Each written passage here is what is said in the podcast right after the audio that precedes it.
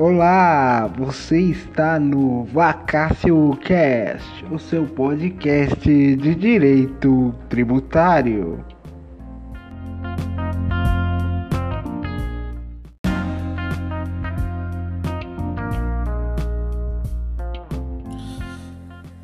Nessa segunda parte do nosso primeiro episódio, vamos estudar o princípio da legalidade em relação com as espécies normativas como fonte do direito. Eu sou Fernando Áquila, advogado e concurseiro.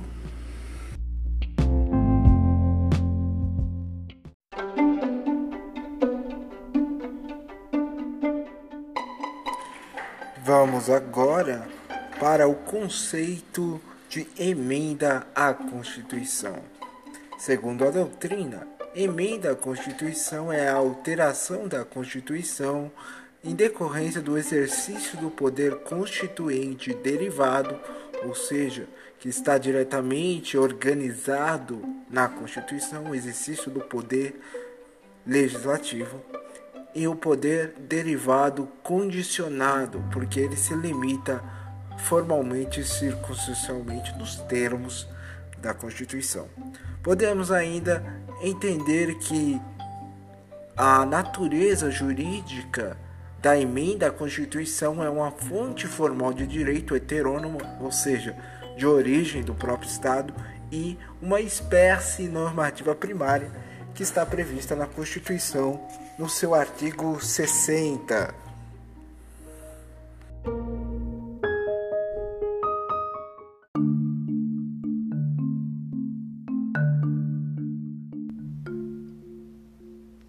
As emendas constitucionais, elas estão classificadas conforme a sua limitação. O que é isso?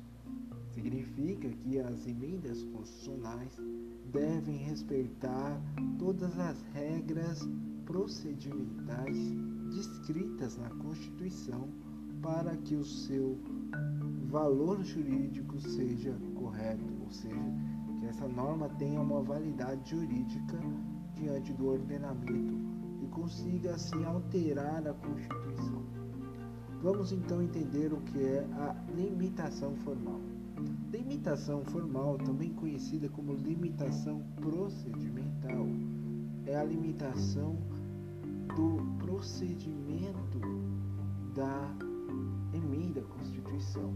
Esse procedimento compreende a iniciativa, que é o que vemos no artigo 60 incisos 1 a 3, que nos diz: A Constituição poderá ser emendada mediante proposta 1. Um, de um terço no mínimo dos membros da Câmara dos Deputados ou do Senado Federal.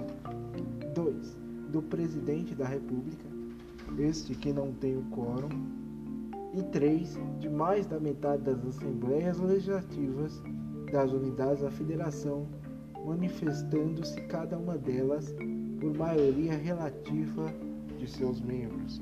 Maioria relativa, que é uma espécie de maioria simples, é a quantidade de pessoas presentes ali na Assembleia, então mais da metade são 14, 14 Assembleias Legislativas que vão se manifestar para fazer a emenda à Constituição Federal.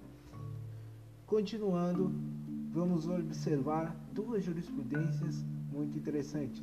A primeira se encontra no Mandado de Segurança 24667 de 2004, que nos diz: o STF admite a legitimidade do parlamentar e somente do parlamentar para implementar mandado de segurança com a finalidade de coibir atos praticados no processo de aprovação da lei ou emenda constitucional incompatíveis com as disposições constitucionais que disciplinam o processo legislativo. Então, vício formal na emenda constitucional cabe mandado de segurança. E o segundo temos na ação direta de inconstitucionalidade 2031 de 2003 e o STF nos diz o início da tramitação da proposta de emenda no Senado está em harmonia com a disposição do inciso 1 do artigo 60 da Constituição, que confere poder de iniciativa em ambas as casas legislativas. Além disso, temos a limitação formal da deliberação, ou seja, o quórum de aprovação da emenda à Constituição, é, que nos diz o seguinte no artigo 60, parágrafo 2. A proposta será discutida e votada em cada casa do Congresso Nacional em dois turnos, considerando-se aprovada se obtiver em ambos três quintos dos votos respectivos membros. Então, é dois turnos nas duas casas e três quintos. Vamos ver também mais duas jurisprudências que são julgados decisões em controle concentrado do STF que nos diz na ADI 3367 2006 nos fala não precisa ser representada pela Câmara dos Deputados expressão suprimida pelo Senado Federal em texto de projeto que, na redação remanescente, aprovado em ambas as casas do Congresso, não perdeu sentido normativo. Temos aqui a continuidade do sentido normativo.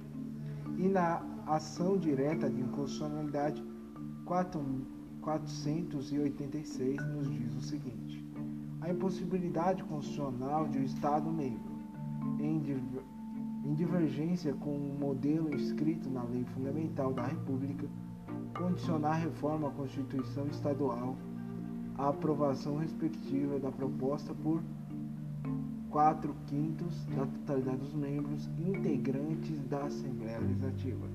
Nesta lei, entendemos então que estas regras de votação da emenda à Constituição se aplicam também às regras da emenda à Constituição nas constituições estaduais. Além da fase de deliberação e a fase da iniciativa, temos a fase complementar, que é a promulgação da emenda à Constituição, que está disciplinada no artigo 60, parágrafo 3, que nos diz a emenda à Constituição será promulgada pela mesa da Câmara dos Deputados ou do Senado Federal com o respectivo número de ordem. Assim, entendemos a limitação procedimental ou formal da emenda à Constituição.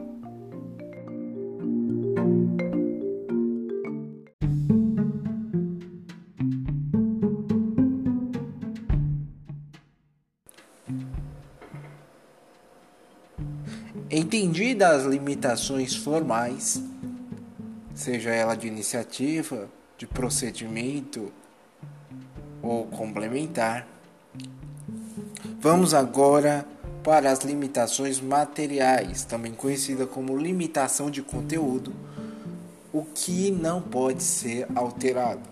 Para isso, vamos ler a redação do artigo 60 da Constituição, parágrafo 4, que nos diz não será objeto de deliberação a proposta de emenda tendente a abolir, segundo o STF, na ação direta de inconstitucionalidade 2666 de 2002, abolir tem o sentido de suprimir.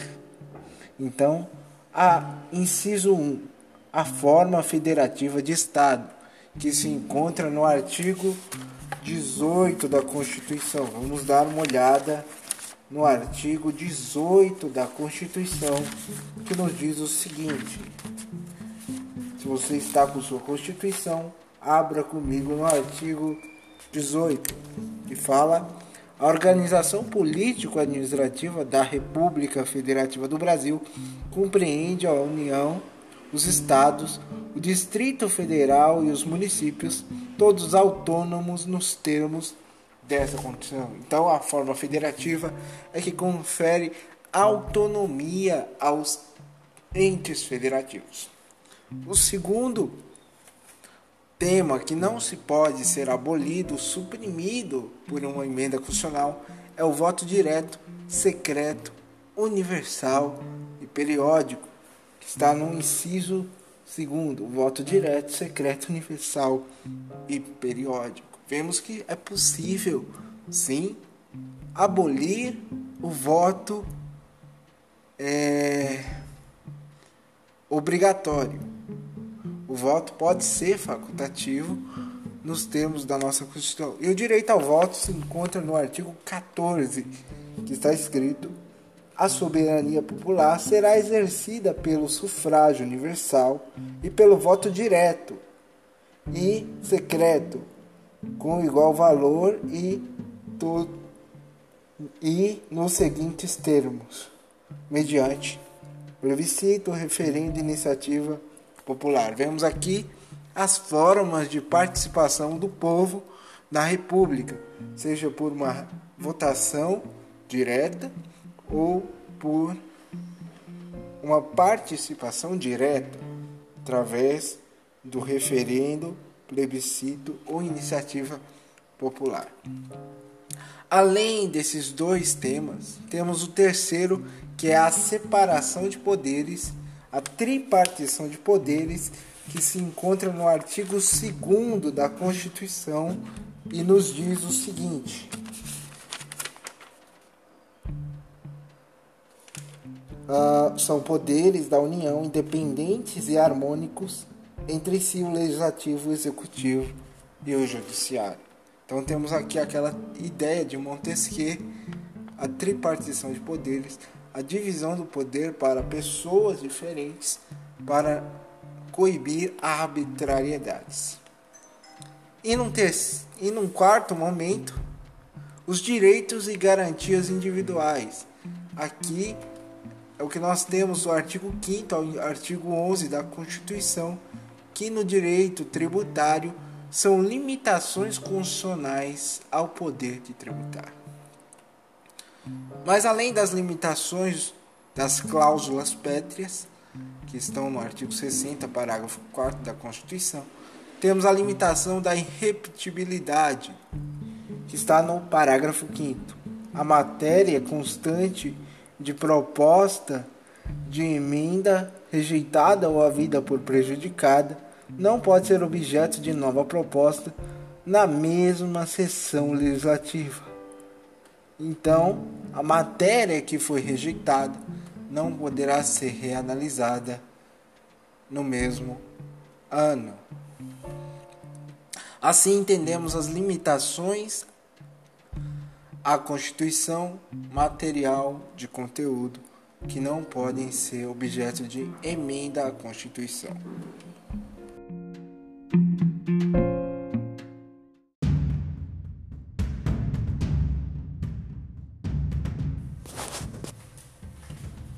Então, por fim, no tema das limitações, vamos analisar as limitações circunstanciais, que se encontram no artigo 60, parágrafo 1 da nossa Constituição e nos diz o seguinte: a Constituição não poderá ser emendada na vigência de intervenção federal, estado de defesa ou estado de sítio. As limitações circunstanciais são, então, o que nós temos na Constituição como sistema constitucional de crise, mecanismos constitucionais de proteção da própria Constituição, conjunto de normas que visam restabelecer a normalidade institucional através de um conjunto de medidas de legalidade extraordinária, ou seja, medidas de restrição de direitos fundamentais válidos pela Constituição, buscando proteger a própria Constituição. E então, primeiro que temos é a intervenção federal, que se encontra nos artigos 34 a 36 da Constituição. É uma medida excepcional de limitação da autonomia dos entes federativos. Nós vimos que a forma federativa de Estado é garantida a autonomia dos entes federativos. E no Estado com intervenção federal, essa autonomia é suprimida de acordo com a Constituição. Um exemplo disso é o decreto 9288 de 2018, feito pelo ex-presidente Michel Temer, onde ele decretou a intervenção federal no Rio de Janeiro, impedindo assim a promulgação de emendas à Constituição. Um segundo ponto, um segundo mecanismo de constitucional de crise para para proteger os direitos através de restrições é o estado de defesa, que se encontra no artigo 136 da Constituição, a limitação de alguns direitos fundamentais por uma crise constitucional. O estado de defesa ele tem como ideias a ameaça à paz, ameaça à ordem pública, a instabilidade institucional e a calamidade natural. E por fim, nós temos o estado de sítio, que está presente no artigo 137 da Constituição e que ocorre em duas situações. O estado de sítio pode ser repressivo quando há uma grave repercussão nacional ou falha das medidas tomadas em estado de defesa, ou defensivo para defender o país, por exemplo, num, numa declaração de estado de guerra ou num ataque estrangeiro, como resposta à agressão armada estrangeira. Então, estas são as limitações circunstanciais da emenda constitucional, onde não vai ser possível a alteração da Constituição quando estivermos no estado constitucional de crise.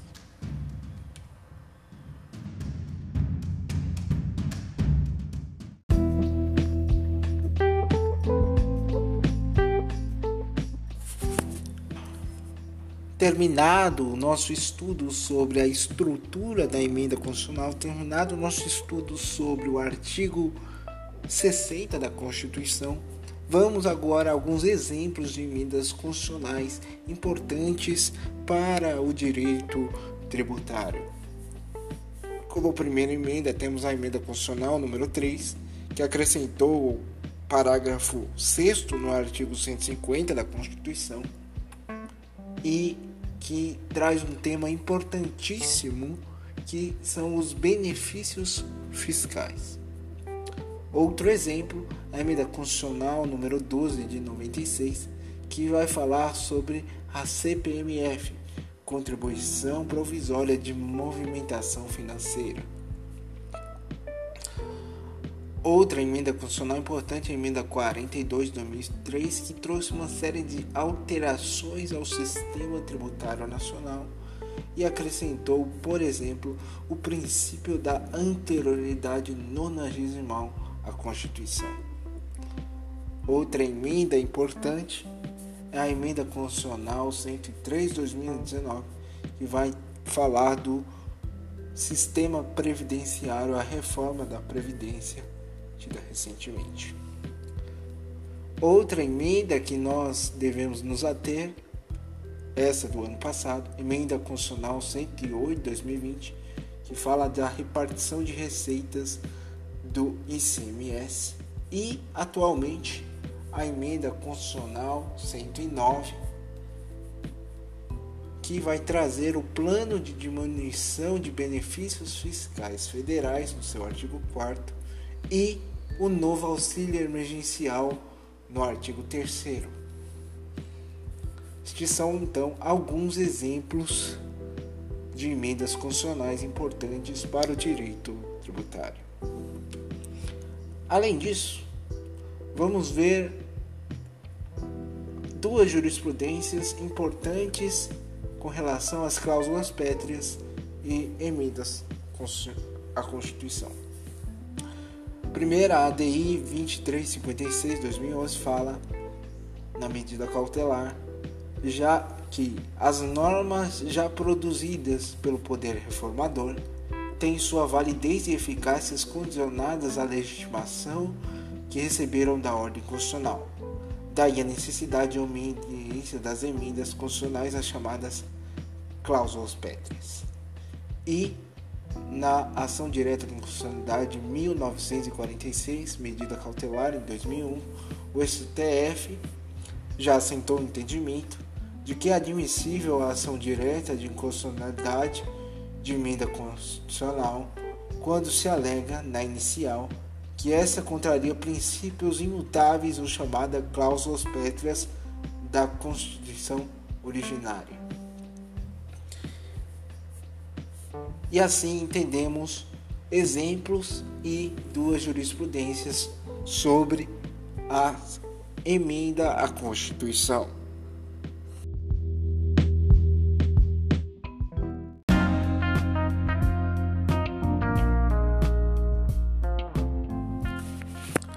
Este foi então o nosso primeiro episódio em sua segunda parte, onde nós estudamos a emenda à Constituição como espécie normativa e fonte formal do direito. Analisamos os, o conceito de emenda à Constituição, as limitações, alguns exemplos e a jurisprudência. Este foi o nosso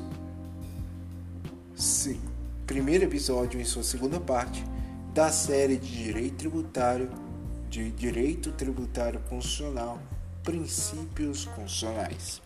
Não esqueça de compartilhar este áudio, ajude seu colega que estiver estudando. Não esqueça também de comentar nas redes sociais e nos seguir no Instagram Fernando Aquila ADV e também em outras redes, se você assim achar importante.